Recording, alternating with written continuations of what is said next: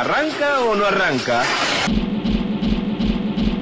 No es tan grave levantar el parqué para hacer un asado.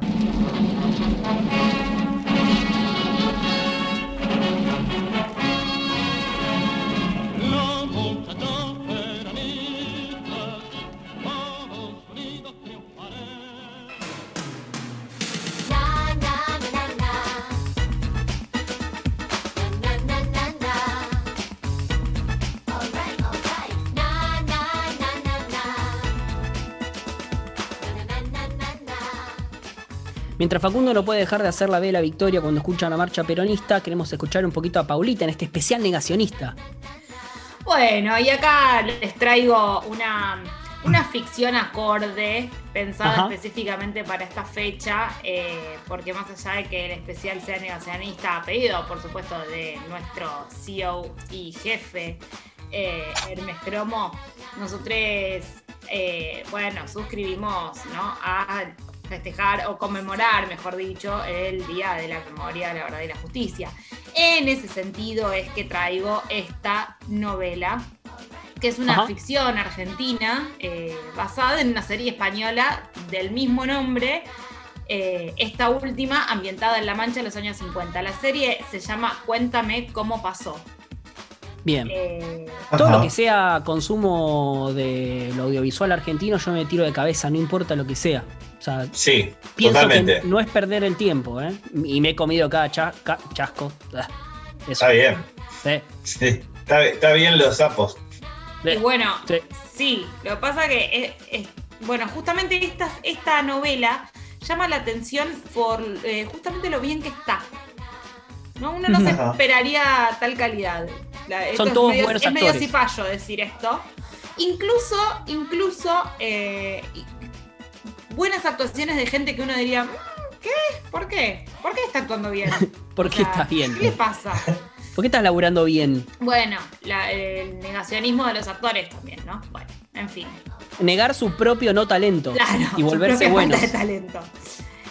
Bueno, esta serie está eh, situada en la ciudad de Buenos Aires y abarca el periodo comprendido entre la muerte de Perón, el 1 de julio del 74, o sea, la muerte del dictador, vamos a decir, hasta la vuelta a la democracia el 10 de diciembre del 83, De la mano de Raúl Alfonsín. de Raúl Alfonsín. Esta tira se Qué emitió... aburrido. Aburridísimo, aburrido. Una vuelta a la me democracia más encanta. aburrida. Bueno, Me gustaba más el dictador, pero. O sea, ¿te gusta una- vos que, o sea, te gusta más que digan que le digan dictadora a Perón que lo nombren Alfonsín? Sí, directamente. Sí, obvio, prefiero. Bueno, Es más sigamos. divertido, Tirano. más entretenido. El tirano. El tirano Este- prófugo, sí. Bueno, es una tira que se emitió por la televisión pública desde agosto hasta diciembre del 2017. También rara la fecha que salió, ¿no? Porque uno no se esperaría que durante ese periodo justamente haya salido una serie como esta, pero bueno, salió, existió. Durante el gobierno de Mauricio Macri, ¿no? Digámoslo. Exactamente, exactamente. Bueno, el feminista menos pensado, hoy que estamos en negacionistas. Este, y cuenta con 71 capítulos. Algunos duran una hora, otros son un poquito más largos. Eh, sobre todo los últimos, del final, hacia el final, se van poniendo cada vez más larguitos. Tienen que abarcar mucho periodo de tiempo también. Uno se va dando Claro. cuenta que eh, es muy largo el, el periodo que, que tienen que abarcar. Entonces, bueno, los capítulos se van alargando. Como Pero, que se entusiasmaron, hicieron el, primer año, hicieron tipo el 76, que era re fácil. El Claro. 77, y, digo, y llegó el 81 y vos decís la puta. Y te querés matar, claro. Están Claro, Pero- todos los guionistas tirándose por el balcón. el- Yo te Bueno. escucho que mm, te escucho cuando me describís que los últimos capítulos fueron más largos, em, como te escucho un poco resignada, seca, ya llegando al último. No, no, igual la novela es muy entretenida realmente porque justamente, si bien es, eh, está todo el tiempo trayéndonos eh, momentos históricos, ¿no? reales, efectivos, que, que sucedieron, está muy bien contada, tiene esta cosa de novela, de novela que nos gusta a nosotros, la novela argentina, el drama más pelotudo, ¿viste? Más una cosa más... Ah, una La cosa mesa. más... Y sí, viste, tiene esa cosa costumbrista, Más Pero- polka. más polka. Se cuenta la historia de la familia Martínez, que es una familia porteña de clase ¿Es media. polka y, ¿Es polka y terrorismo de Estado? ¿Todas esas, esas dos es- cosas es juntas? Polka y terrorismo de Estado, que no sé muy bien por qué estás marcando una diferencia tan grande. De hecho. Se me, ocurre, se me ocurre mucho chiste para hacer respecto de escenas muy dantescas con la música de polka de fondo, ponele. claro. Tipo, Gente corriendo por la calle, tipo el, el ejército reprimiendo de fondo. Tan, tan, No, tan. y de fondo, y de fondo un camión de Garbarino, cuando no, no Claro. daba con la época. Ah, Pero bueno, verga- verga hermanos. Claro. Este, bueno, bien, les contaba.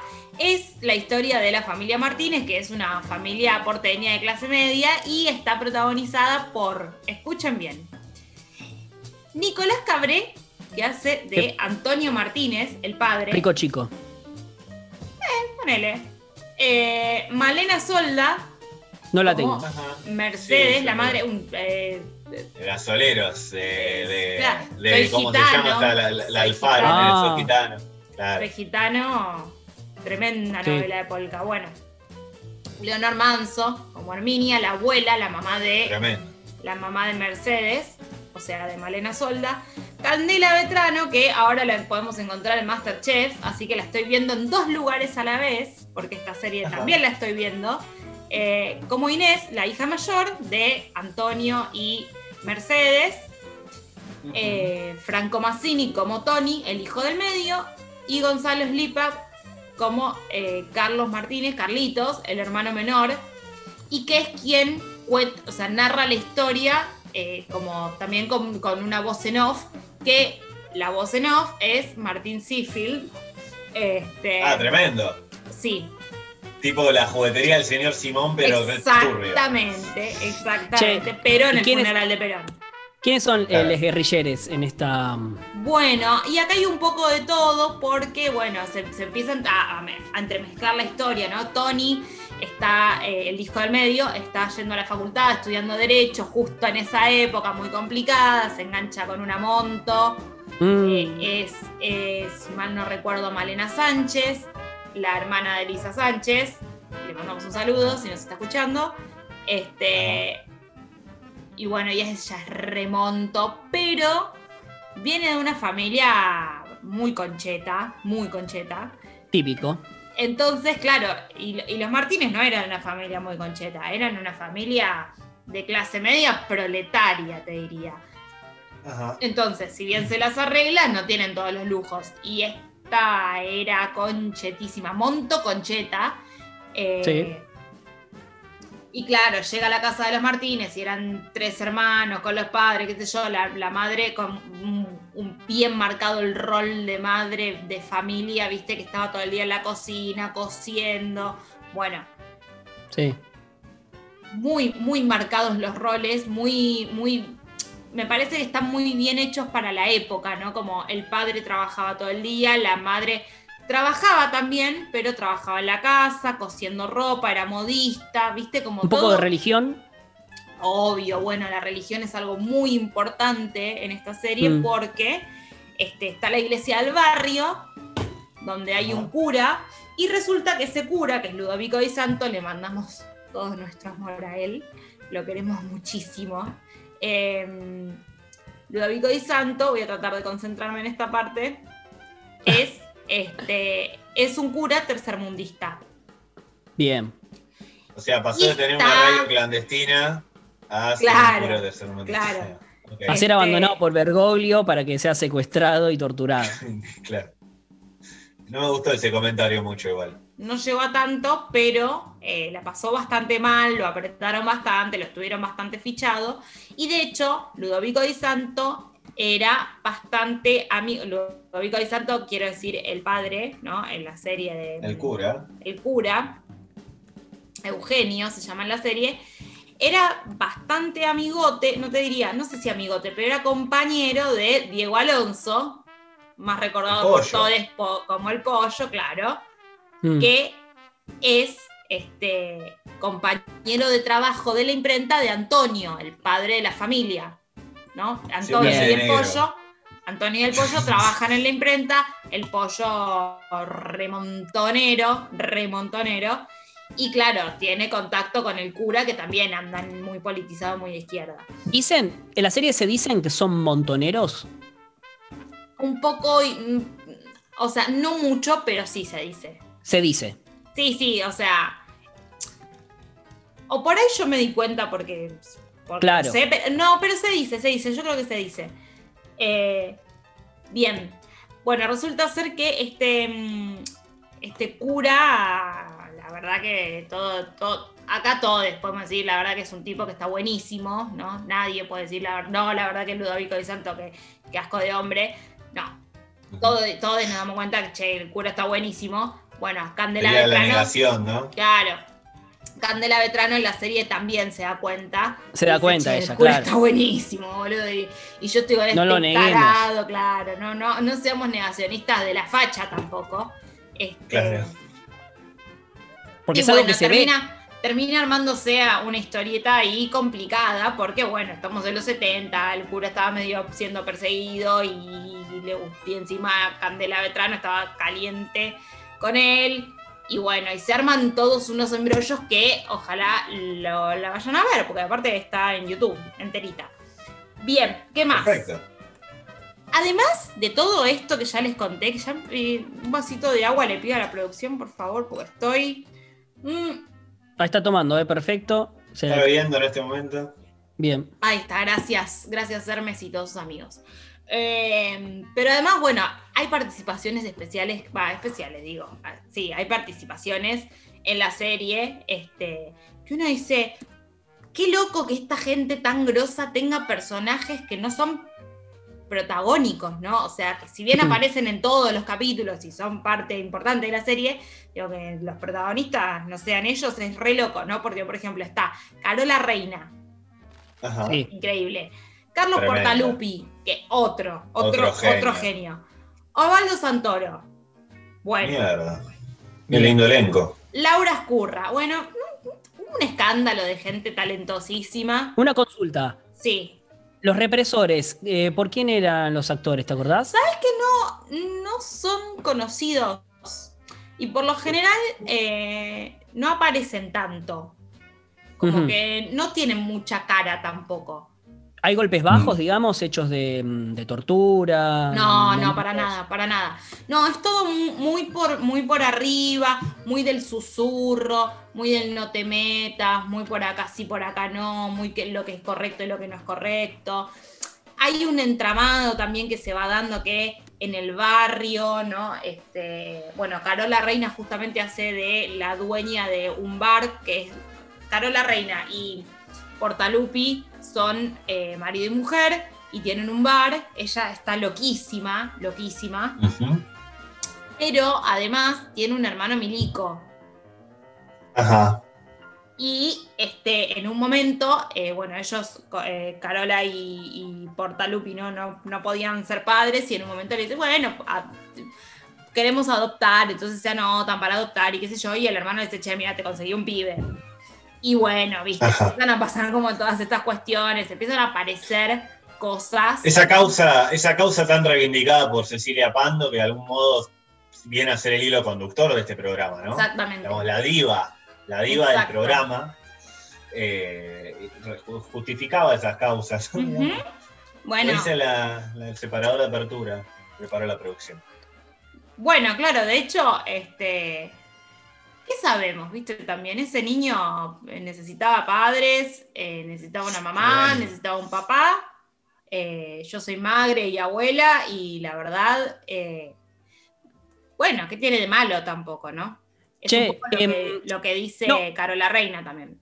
Lo que me convoca para ver esta serie que nos trae Pau es que no tiene esos golpes bajos, según lo que me contás, como eh, La Noche de los Lápices, como Crónica de una La del fuga. La del Papa es tremenda, boludo. La del Papa, No. la serie del Papa no tiene golpes bajos, no tiene momentos de tortura La y serie del Papa es- represión. es, terrible. La, la italiana, estamos hablando, es terrible. La de La que Serna. está- Sí, claro. No es me acuerdo terrible que- esa serie. no me es acuerdo que haya sport. tenido.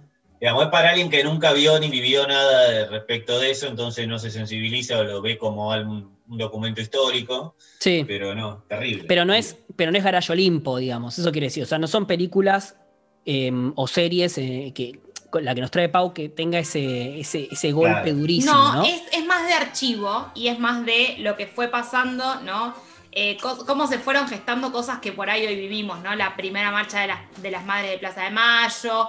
Bueno, y de hecho tiene mucha, mucho archivo, porque como está hecho por la TV pública, la TV pública debe tener un arsenal impresionante, tienen mucho material de archivo. Entonces tienen de la muerte de Perón, el Rodrigazo, el golpe de Estado del 76, la masacre de San Patricio, el debut de Maradona, bueno, la, Ah, la- tremendo eso. Tremendo, el Mundial 78, el inicio de la televisión a color, el triunfo de Reagan, un montón de cosas, mil cosas más que no debo estar nombrando, pero bueno, si quieren verla, está disponible en YouTube toda entera en el canal de la TV pública y si no la googlean y se la encuentran. Tampoco, viste, es muy difícil hacer el trabajo este que, que uno hace. Hoy, hoy por hoy. Mm, Exactamente. Así que bueno, se las recomiendo, espero que la vean y me cuenten por, por mail, me manden mails diciéndome, no, la verdad que me parece una poronga, no la voy a ver ni en pedo. Esa. ¿Y alguna, alguna canción que le guste a usted de. Así A ver? Yo le voy, a preguntar, le voy a preguntar al operador, ¿tiene disponible eh, setentista de Ataque 77 como para ir a, a tono? Ahí, a, a todo violín. Vamos a ver si te contesta. Hay- no, no le están No pagando está con bien. mucha ganas de laburar, son todos vagos. Ay, mira. Que no te pase a vos, no vas a entender, siempre así, tan egoísta, hasta que no te pase a vos, no vas a entender, clásico, individualista, decido que no te quiero escuchar. Decido no formar parte de tu plan.